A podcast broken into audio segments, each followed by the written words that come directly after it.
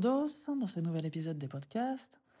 Euh, Aujourd'hui, on va plonger dans un sujet euh, profond qui malheureusement parfois peut être douloureux mais qui est essentiel. C'est donc euh, les non-dits familiaux que je vais aborder aujourd'hui. Pourquoi est-ce que je vais parler de ce sujet-là? Parce que clairement, c'est pas tout à fait du développement personnel. Vous allez vous demander, bah ouais, mais pourquoi tu nous parles de santé mentale? Enfin, ton truc c'est le dev perso, tout ça. Ouais, ok.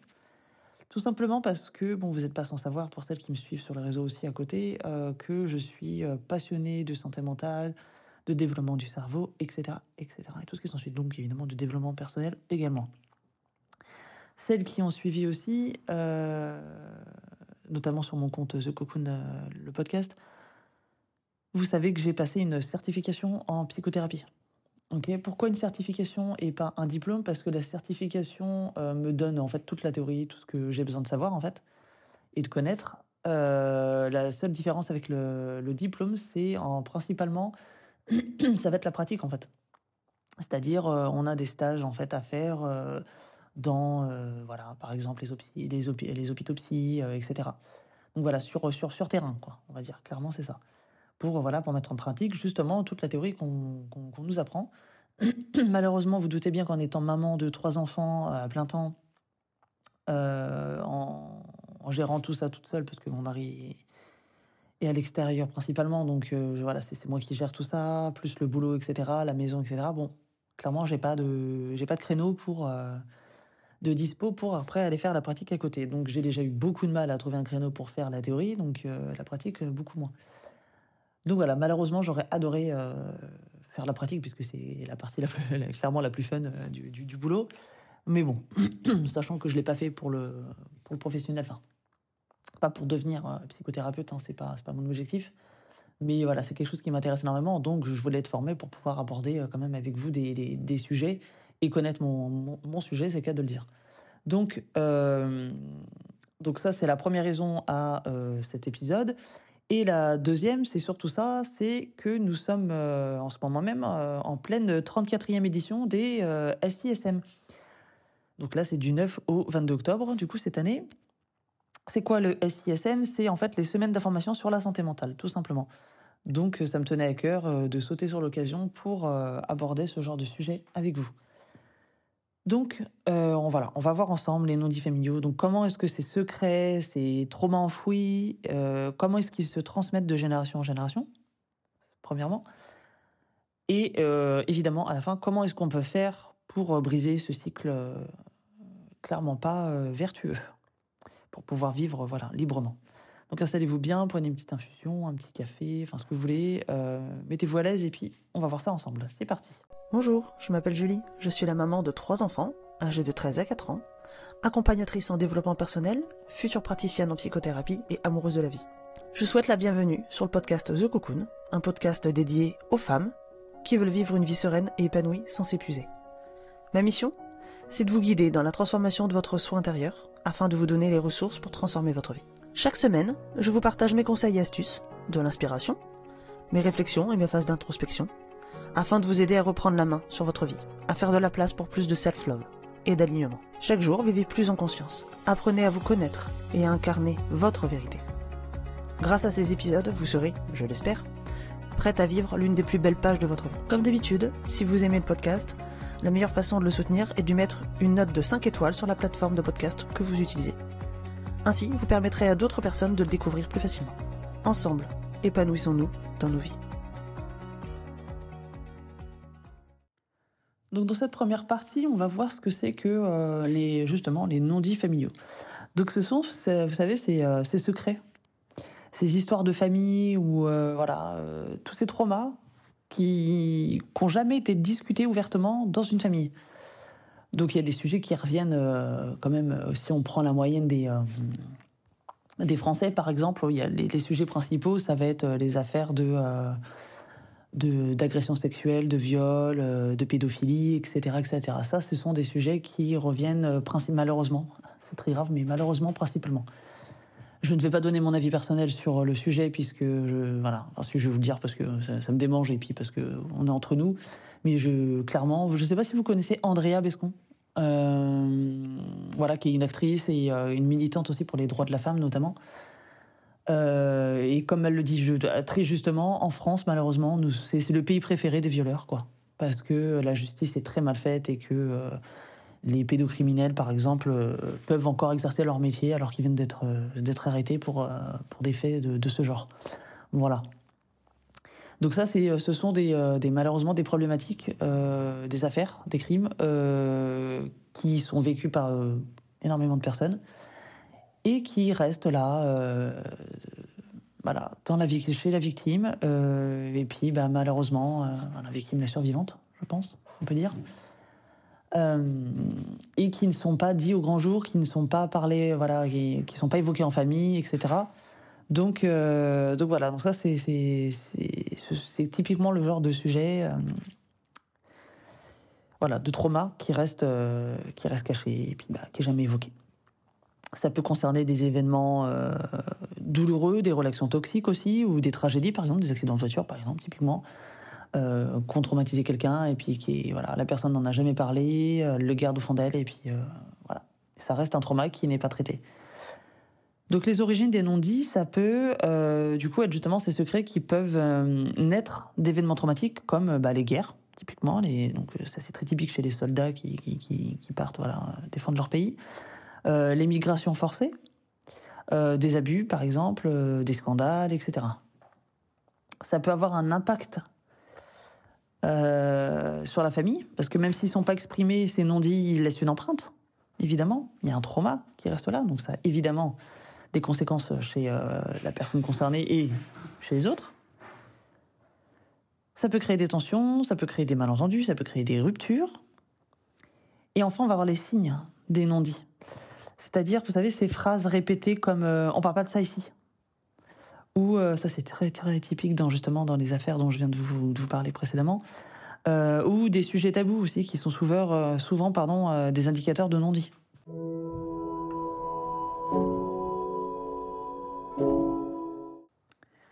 Donc dans cette deuxième partie, on va voir comment est-ce que les traumas ils se transmettent. Ça, c'est la partie problématique aussi du, la deuxième partie problématique du, du trauma, de, des non-dits. Euh, on appelle ça la transmission intergénérationnelle. C'est un phénomène qui est fascinant mais qui est complexe. On va voir, euh, je vais vous parler voilà de trois points principaux. Le premier, ça va être ce qu'on appelle la modélisation comportementale. Euh, qu'est-ce que c'est? La modélisation comportementale, c'est, vous savez, les enfants apprennent en observant leurs parents. Vous n'êtes pas sans le savoir. Il n'y a qu'à voir quand la manière dont vous parlez, par exemple, vos enfants vont vouloir vous imiter. Euh, si vous commencez à vous déguiser ou voilà mettre du vernis, vous maquiller, il arrive un âge où votre enfant va vouloir faire pareil, que ce soit un garçon ou une fille d'ailleurs, etc., euh, etc.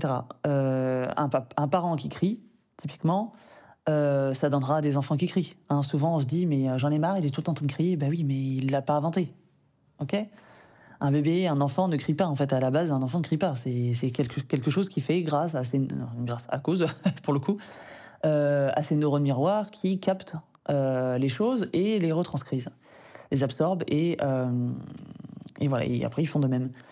Donc, si un parent, du coup, de ce fait, a des comportements traumatiques qui ne vont pas être résolus, ok, qui n'aura pas été voir un thérapeute, un psychothérapeute, un psychologue, etc.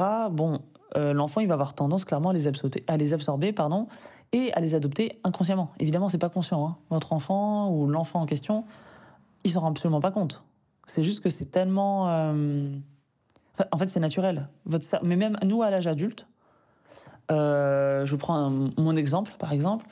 Euh, si, enfin, moi, j'ai côtoyé quelqu'un, j'ai été en couple avec quelqu'un qui était de Marseille, voilà, il y a quelques années, il y a très longtemps, puisque ça fait un moment que je suis avec mon mari, évidemment. Au bout d'un mois, j'avais l'accent du, du, du sud-est. Hein. Voilà parce que nos neurones miroirs fonctionnent comme ça. Euh, quand on est adolescent, par exemple, vous savez, enfin même ça peut même arriver à l'âge adulte, hein, mais c'est très typique de l'adolescence. Euh, je sais pas si vous avez des ados, mais euh, nous à la maison on l'a vu. C'est quand même assez drôle.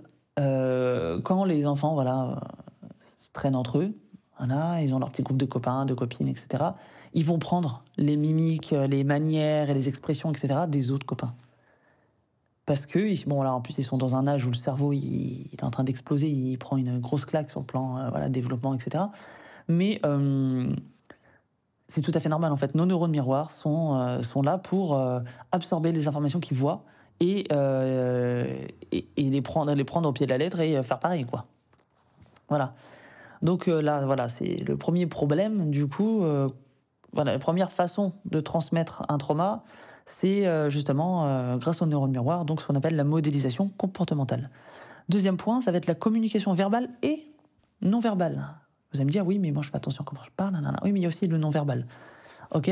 C'est-à-dire notre corps. Ok? Nos, mimiques, euh, toute la gestuelle. En fait, d'ailleurs, on parle beaucoup plus avec nos corps qu'avec des mots. En fait. Donc les histoires qui sont pas racontées, les émotions qui sont, qui sont réprimées, donc qui ne sont pas exprimées, euh, elles peuvent être ressenties et intériorisées par les enfants. Les enfants, n'oubliez pas que ce sont des éponges. Ils sont tout neufs, ils absorbent tout ce qu'on nous on voit pas. Eux, ils, chopent tout. Ok? C'est un peu comme les microbes, quoi. Mettez un gamin en collectivité, il va tout choper. Bah, là, c'est pareil.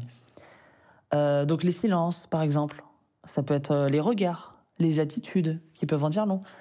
Nous, on se rend pas compte parce que malheureusement, on est tellement habitué à, vivre comme ça avec ces, avec ces schémas-là que ben, c'est intégré en fait dans, nos habitudes. Sauf que l'enfant, lui, ben, il est tout neuf. Comme je viens de vous le dire, il absorbe tout. Donc euh, voilà, donc lui, euh, non, c'est pas tout neuf pour lui, donc il va tout prendre et malheureusement, il va tout garder. Et enfin, troisième point, euh, ça sera les répétitions des schémas. Donc sans prise de conscience et surtout sans intervention, c'est-à-dire sans aide, pour le coup, de quelqu'un de professionnel de la santé mentale, donc psychothérapeute, thérapeute, euh, psychologues, psychiatres, etc. Bref, la liste est longue. Euh, sans ces, personnes-là, euh, sans un suivi clair et précis, qui doit durer le temps que ça durera, les schémas traumatiques vont, ils vont forcément se répéter. C'est comme ça. Souvent, on pense qu'on peut réussir seul, mais en fait, bah non. Pour le coup, là, quand on a un trauma, clairement, je vous le dis, ça peut faire chier. Il n'y a pas de terme, mais non, vous arriverez jamais à vous en sortir toute seule. Jamais. Il peut y avoir un moment, oui, vous avez l'impression d'aller mieux parce que vous avez rencontré quelqu'un ou parce que il s'est passé un super truc dans votre vie et du coup ça vous relance, ça vous remet du voilà. Mais non, ça va revenir parce que ça n'a pas été travaillé, parce que euh, c'est encore là. Vous voyez, c'est comme euh, on voit souvent les gamins qui disent c'est bon, j'ai rangé ma chambre, maman. Hein. Hein et puis on va deux secondes, deux secondes après, on va voir dans la chambre. Bah, en fait, oui, non, c'est juste caché euh, en dessous le lit ou sous le tapis ou dans l'armoire, quoi. Il n'y a absolument rien de trié, c'est pas rangé, rien du tout. Donc euh, voilà, sans prise de conscience de ces interventions, malheureusement, les schémas traumatiques, bah, ils ont le risque de se répéter. Par exemple, un parent qui a vécu l'abandon, bah, il peut, sans le vouloir, reproduire ce schéma avec ses propres enfants. Alors, peut-être pas de là, surtout quand c'est voulu, à abandonner son propre enfant, mais il peut avoir des, des attitudes qui sont un petit peu dans, dans le même genre, c'est-à-dire fuir les occasions de faire des câlins, fuir les activités, fuir, fuir un peu la relation, quoi, en fait. Ok? Euh, Donc voilà.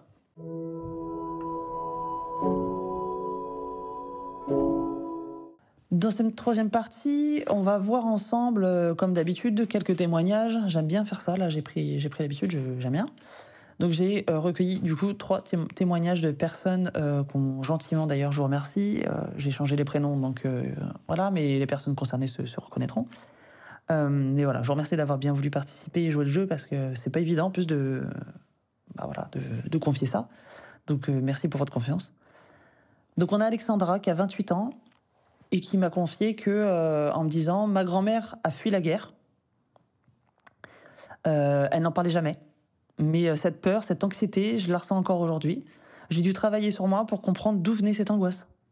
Donc c'est-à-dire que cette, cette femme-là, Alexandra, 28 ans, euh, à une grand-mère qui a connu la guerre, malheureusement, qui l'a fui, pour qui ça a été un traumatisme, évidemment, ça va sans dire. Euh,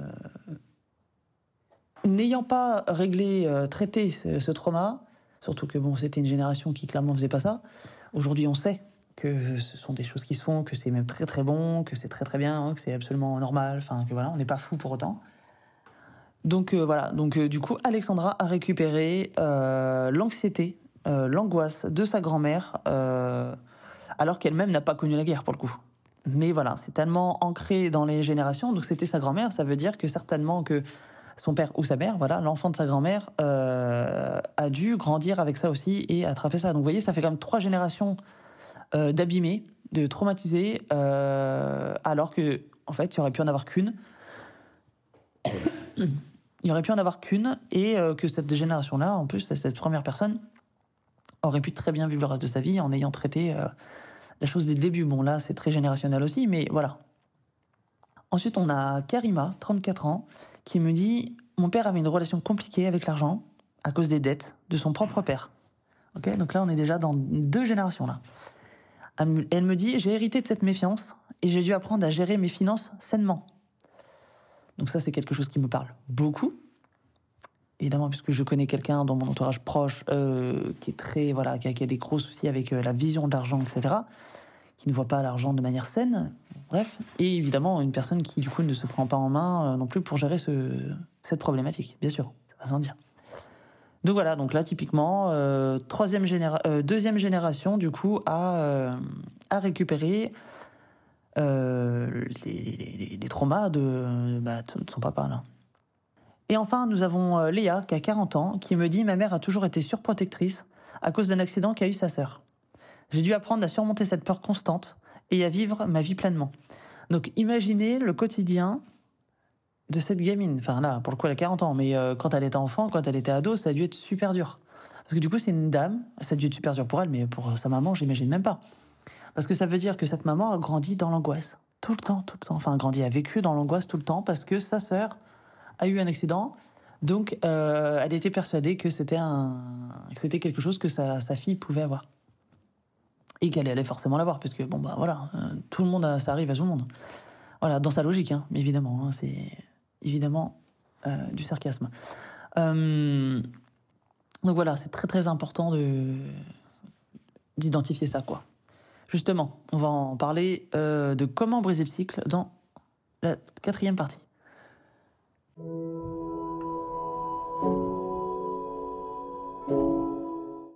Alors, justement, Quatrième partie, comment mettre fin à cette transmission? Parce que bon, clairement, il y a des choses qu'on aime bien transmettre, les bonnes valeurs, euh, l'argent, patrimoine, enfin plein de choses. Euh, pas ça. Ça, les traumas, clairement, on s'en passerait bien. Je pense que nos parents se passeraient bien de nous les refiler et nous, on se passerait bien de les récupérer. Donc, premier point, ça va être évidemment la prise de conscience. Il n'y a rien qui peut commencer sans prise de conscience mais ça vaut pour tout en fait. Hein. Mais euh, là, pour le coup, c'est pour rester dans le sujet, il faut évidemment reconnaître et accepter l'existence de ces traumas. Ça, c'est la première étape. Donc pour ce faire, on peut avoir des outils comme la généalogie, on peut avoir les thérapies familiales. Alors ça, ça aide grandement. Mais bon, c'est, je peux concevoir que ça peut être compliqué parce que ça veut dire qu'il faut convaincre. Euh, souvent, c'est ça. On est dans l'ordre de la négociation là. Euh, il faut convaincre du coup le, le, parent, ou le grand-parent, etc. Enfin, les personnes concernées du coup des générations euh, d'avant euh, à venir consulter, donc un peu compliqué. Ou quand c'est nous qui sommes touchés, voilà, il faut, il faut rameuter toute la petite famille et puis, et puis faire ça ensemble. Mais par contre, ça a des, ça a des vertus, une efficacité énorme. Voilà, c'est un peu comme les thérapies de couple. Voilà, le fait que tout le monde se prenne en main, évidemment que les résultats seront là, quoi. Voilà. Alors que quand on est, est à plusieurs et qu'il n'y a qu'une personne qui prend soin d'elle, bon, c'est plus compliqué. On est ralenti et puis euh, il y a peu de chances que ça fonctionne sur le long terme. on a évidemment, deuxième point, la thérapie et le soutien. Donc évidemment, un professionnel ou une professionnelle peut aider à dénouer tout ça, à comprendre ces schémas complexes. Donc il peut y avoir évidemment la thérapie individuelle, euh, les groupes de soutien aussi qui sont des ressources précieuses. Donc voilà. Mais clairement, euh, accepter de l'aide. Et il faut beaucoup de courage pour euh, accepter de l'aide, ok? C'est pas du tout être faible. Ça, c'est une, fausse croyance euh, de merde. Parce que là, à un moment donné, faut faut dire les choses clairement, c'est de la merde. C'est du gros bullshit de dire euh, c'est les gens faibles, c'est les fous qui vont voir les psys, qui vont voir les thérapeutes. Mais arrêtez, arrêtez ces conneries quoi. Euh, heureusement, les Américains sont moins cons que nous sur euh, sur ce sujet-là et eux, ils ont démocratisé complètement ça. D'ailleurs, on le voit même dans les films, dans les séries maintenant. Donc c'est pour dire à quel point c'est devenu normal. Et d'ailleurs, bien souvent, c'est même des gens qui sont plutôt de la d'une classe sociale assez élevée, assez aisée, qui qui se permettent d'aller chez le psy. Donc au contraire. Au contraire, ce ne sont absolument pas des gens fous, c'est des gens qui ont conscience qu'ils ont un problème et que, bah, comme tout problème, euh, il y a quelqu'un qui est là pour, euh, pour aider. Voilà, quand on a mal au, ventre, bah, on va voir un gastroentérologue. Quand on a mal à la tête, bah, on va voir telle, telle personne, et ainsi, ainsi de suite. Bah c'est exactement la même chose. Hein. C'est un médecin parmi d'autres. Euh, donc voilà, accepter que vous ayez un problème, c'est la première chose. Aller régler ce problème en thérapie, c'est le deuxième point. Ok? Parce que clairement, vous pouvez pas passer du 1 au 3 euh, sans passer par le 2. Hein, euh, ça se saurait. Et ensuite, troisième point, euh, ça va être la communication. Donc ça va être le fait de parler ouvertement des non-dits. C'est pas évident. Je vous le, pour l'avoir vécu au cœur du, pour avoir été au cœur de la chose, je, sais très très bien que c'est très difficile de, parler ouvertement des non-dits, de partager les histoires familiales, voilà, clairement c'est quelque chose de libérateur. Une fois qu'on l'a fait, voilà, c'est ça, c'est. Mais il faut le faire. Et c'est pas évident. C'est pour ça qu'il faut euh, passer, en général, on conseille de passer par la thérapie avant, parce que ça permet justement de se donner cette, euh, déjà ce courage, mais surtout euh, de nous, entre guillemets, nous apprendre à comment est-ce qu'on peut faire pour après affronter, entre guillemets, la famille, les amis, etc., et, et en parler. Mais ça, vraiment, c'est vraiment euh, une étape vers la guérison, c'est euh, extraordinaire. Une fois qu'on a libéré tout ça, c'est énorme. Et enfin, le quatrième point, ça va être l'éducation. Donc ça va être apprendre et comprendre la transmission intergénérationnelle. Ça peut vraiment nous aider à éviter de répéter les mêmes erreurs. Parce que clairement, c'est le but, hein, c'est de se, soigner, parce que c'est ça. De se soigner, de se soulager, de s'apaiser. euh, et ensuite de faire en sorte que ça ne recommence plus. Ni, avec nous, par nous-mêmes, ni euh, nos enfants, euh, etc., nos, petits-enfants, etc., etc. Donc voilà les filles, euh, les non-dits familiaux sont puissants, malheureusement. Mais voilà, on peut avoir le, pouvoir dessus, on peut être capable de briser ce cycle en reconnaissant, en comprenant et en agissant. On peut vraiment offrir un avenir plus sain à nos enfants. Parce que c'est ça en fait, hein. l'objectif. C'est pas seulement nous, c'est eux aussi. Donc c'est vraiment un travail de longue haleine. Clairement, il faut, il faut se mettre ça en tête. Faut pas se dire, euh, je vais aller, c'est bon, j'ai remarqué que j'avais un problème, euh, voilà, euh, je le dis.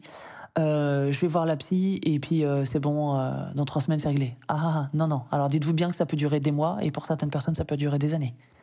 Ok? Mais en fait, il faut savoir ce qu'on veut dans la vie, quoi. Ok? Est-ce que vous préférez garder ce trauma et le refiler à vos gamins? Est-ce que vous voulez être apaisé? Et apaiser l'avenir de vos enfants, leur présent aussi Euh, Voilà, il faut juste choisir ses, batailles, quoi. Donc voilà, je pense que c'est un travail de, effectivement de longue haleine, mais qui, voilà, c'est un voyage qui en vaut la peine, vraiment. Donc voilà les amis, euh, si cet épisode vous a parlé, euh, vous a plu, vous a aidé, vous a fait du bien, voilà, vous avez, vous avez kiffé quoi. N'hésitez pas à laisser un commentaire. Je sais que vous êtes nombreuses à me suivre sur, principalement sur euh, YouTube. Voilà. C'est étonnant, mais pour un podcast, mais ma foi, euh, pourquoi pas. Euh, donc voilà, si vous êtes sur YouTube, abonnez-vous si c'est pas fait, laissez un commentaire, ça me fera très plaisir. Et d'ailleurs, ce qui me ferait super plaisir, ça serait que vous me partagiez vos propres histoires. Déjà, vous, ça vous ferait du bien parce que ça serait libérateur. Mais voilà, je trouve que c'est hyper important de partager son expérience. C'est pour ça que je le fais d'ailleurs souvent dans mes épisodes de, de podcast parce que ça fédère. Ok, ça rassemble et on se, on se rend compte qu'on n'est pas seul. On se dit ah oui, il y a pas que moi. C'est peut-être tout bête, hein, mais c'est vraiment ça fait du bien de se sentir euh, soutenu, de se sentir entouré, euh, de se dire qu'on n'est pas, on n'est pas cinglé. En fait, il y a pas qu'à nous que ça arrive. Ok? Euh, donc voilà, donc vraiment n'hésitez pas en commentaire déjà à me dire ce que vous pensez de, vous avez pensé de l'épisode et puis surtout voilà à, partager vos propres histoires, vos expériences. sachez quand même qu'elles peuvent aider quelqu'un.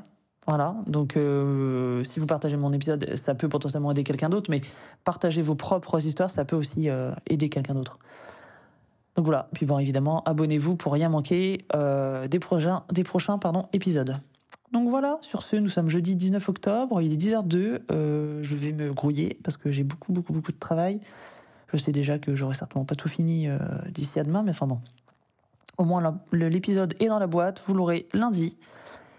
Et puis voilà, sur ce, prenez soin de vous, je vous fais des besos et hasta pronto. Bye.